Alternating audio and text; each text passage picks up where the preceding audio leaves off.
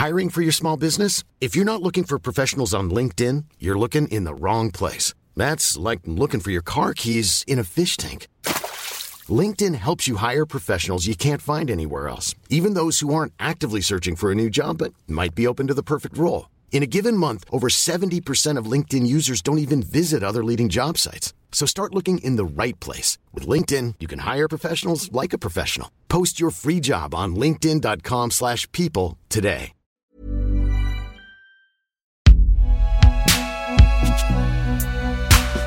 Une production Binge Audio.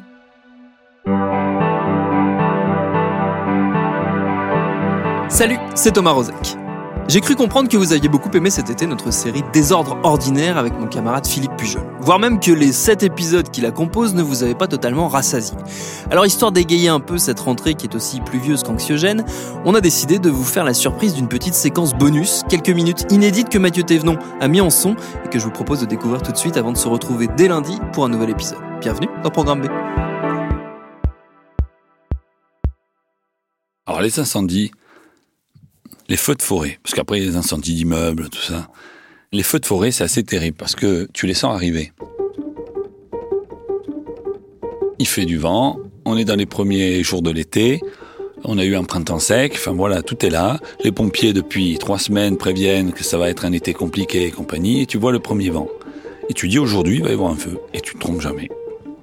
Tu sais que ça va arriver. Et euh, quand tu pars le matin au boulot, euh, au journal, ben, tu sais que tu vas faire un feu de forêt et tu t'y prépares. Tu, tu parles avec les photographes qui sont le plus habitués ou qui aiment faire ça, et tu te réserves plus ou moins une voiture. Enfin, nous, on se réservait les bagnoles. Donc, euh, tu sais de savoir. Et là, après, euh, rapidement, euh, première fumée. en fonction du sens du vent, tu as du, de la cendre qui tombe sur la ville, un peu comme de la neige. Ce qui est impressionnant quand tu es journaliste à ce moment-là, c'est que tu as une petite période de guerre. Tu as un ennemi, le feu, qui progresse, qui, est, qui te semble intelligent, Évidemment, il l'est pas, mais il te semble intelligent, qui trompe, qui fait des contre-pieds, qui monte, qui, qui agresse, qui recule. Enfin, c'est impressionnant. Et tu as tout un, un, protocole militaire qui se met en place pour lutter contre ce, ces feux de forêt. C'est militaire, puisque les marins-pompiers de Marseille sont militaires. Ils ont un mode de fonctionnement militaire avec les postes de commandement avancés, les, avions qui bombardent, les bombardiers d'eau. Et ça, c'est quelque chose qui est grisant. Et c'est terrible, parce qu'en même temps, moi qui aime beaucoup ma région, moi qui me, promène dans ces forêts-là euh, quand c'est possible, ben tu sais que ça va être terrible parce que tu en prends pour 20 ans. Pour 20 ans. Quand tu as 1000 hectares, c'est 1000 hectares qui repousseront pas pendant 20 ans. Ou alors ils vont nous foutre des pins dégueulasses qui vont pousser vite, qui vont rebrûler immédiatement. Mais bon, ce qui a brûlé avant, c'était des, essences locales qui étaient bien plus intéressantes. Il y a ce double truc où tu as le citoyen au fond de toi qui est dégoûté de ce que tu vois et tu as le journaliste. Mais tu es trop content, quoi. Parce que tu sais que tu vas faire du petit reportage de guerre.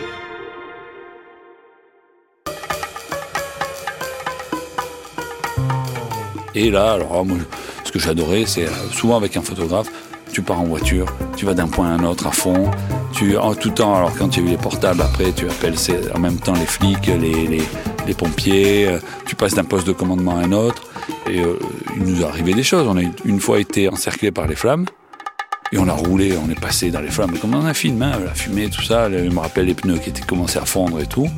Donc on a fait les cons, tout simplement. J'ai fait le con hein, sur les incendies, clairement. Hein. C'est pas à refaire. Hein. Et euh, on a pris du retardant dans la figure. Ça, ça fait drôle aussi. Hein. C'était retardant, c'est une sorte de boue rouge qu'envoient les Canadaires, gluante. Et on était dehors, le photographe prenait une photo du Canadair, il disait ouais trop bon, trop bon, trop bon, puis il nous a largué dessus. Il nous a même pas vu. Hein.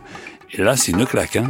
Là, tu prends un taquet de haut en bas, énorme. Hein. Bah, après, t'es poisseux, t'es tout pourri. Tu pègues, comme on dit à Marseille.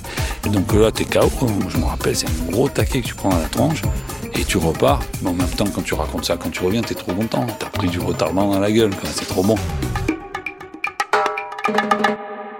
Et après, il y a la fin de l'incendie. Il n'y a jamais de fin nette les reprises, on a peur de ça, et on commence à compter les victimes. Alors, victimes, ça veut pas forcément dire des morts, heureusement, il n'y en a pas souvent, mais euh, il y a les animaux morts. Dans la campagne, tu te rends compte qu'il y a toujours des lieux où on a mis des chevaux, une ferme, et, et, et des lieux que tu pensais dont tu ignorais l'existence apparaissent soudain, il y a des drames autour de ça.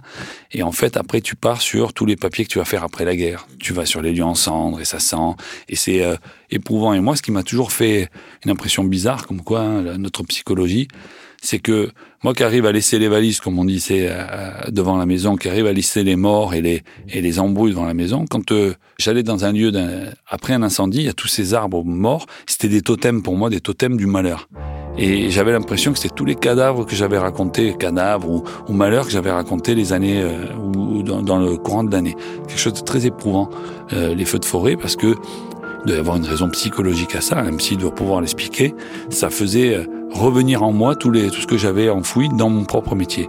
Et en même temps, ce truc grisant où tu as des papiers, franchement, en plus t'écris vite à ce moment-là, mais c'est épique. Tu peux avoir une écriture épique. Et donc les, les feux de forêt avaient cette double ce double sentiment de, de, plaisir absolu à écrire là-dessus et de malheur absolu. Et après, tout, tout le feuilleton qu'il y avait derrière, qui a mis le feu, il y a toujours des enquêtes. Enfin, c'est pour un fait diversier quelque chose de, de, de vachement euh, euh, prenant. Et euh, je vais pas dire que t'attends le feu de forêt. C'est terrible de dire ça. Mais quand il arrive, t'es pas déçu. Voilà.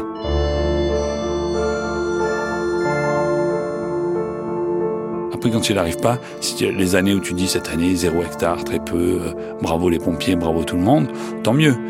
Mais la fois où tu as ton énorme incendie, où il y a eu des... Eh ben tant mieux aussi parce que tu as écrit ça alors. Le citoyen que je suis euh, euh, pense autre chose. Hein. Il ne faut pas se dire euh, j'attends les j'attends les feux de forêt avec impatience et je m'en fous des arbres. Pas du tout. Au contraire, c'est terrible. Et c'est parce que c'est terrible que ça intéresse l'écrivain qu'il y a dans tous les journalistes. C'est pour ça. C'est un peu peut-être pour certains c'est un peu dur à comprendre cette dualité qu'on a, mais on l'a totalement. Quand on travaille sur du fait divers, au fur et à mesure que t'arrives les informations, à la fois tu peux trouver ça horrible, terrible au fond de toi, et à la fois tu jubiles parce que ton papier s'écrit t'es en train de te rendre compte que là, d'un seul coup, quoi, l'assassin, c'est le frère d'un tel qui, oh ben super, hein. quoi, il y a un deuxième mort? Ah, là, au fond de toi, tu es content de l'avoir. Mais en fait, il faut faire très attention hein, dans ce que je dis, c'est que c'est, c'est l'écrivain. C'est celui qui écrit qui est content. Tu te satisfais absolument pas d'une quelconque victime. Moi, si j'avais été au chômage technique au fait divers, mais alors super, quoi. Sans problème. Ça, je prends. Le truc, c'est que on y met beaucoup de nous-mêmes, hein, le fait divers.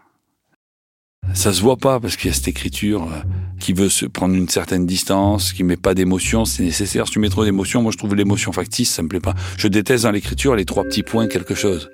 Si on met trois petits points, hein, quand on dit il a eu euh, cette voiture, tac tac tac, en affaire.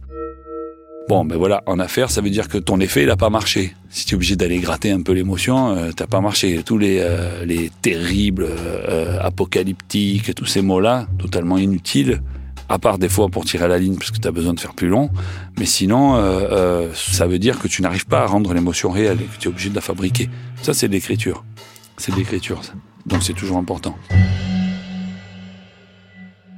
Les feux de forêt, pour revenir à ça, c'est quelque chose qui euh, te hante longtemps après l'avoir écrit plus que des choses où pourtant il y a des décès, des morts mais ça te hante. Je sais pas pourquoi.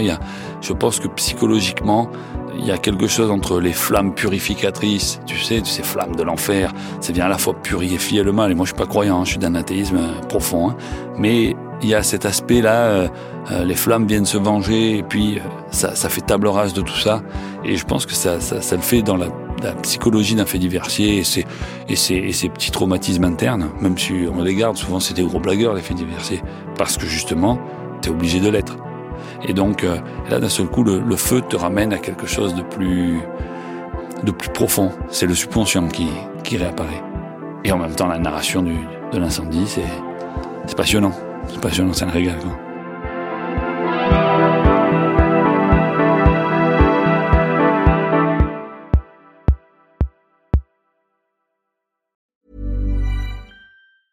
Hey, it's Danny Pellegrino from Everything Iconic. Ready to upgrade your style game without blowing your budget? Check out Quince. They've got all the good stuff shirts and polos, activewear, and fine leather goods, all at 50 to 80% less than other high end brands. And the best part? They're all about safe, ethical, and responsible manufacturing. Get that luxury vibe without the luxury price tag. Hit up quince.com slash upgrade for free shipping and 365 day returns on your next order. That's quince.com slash upgrade.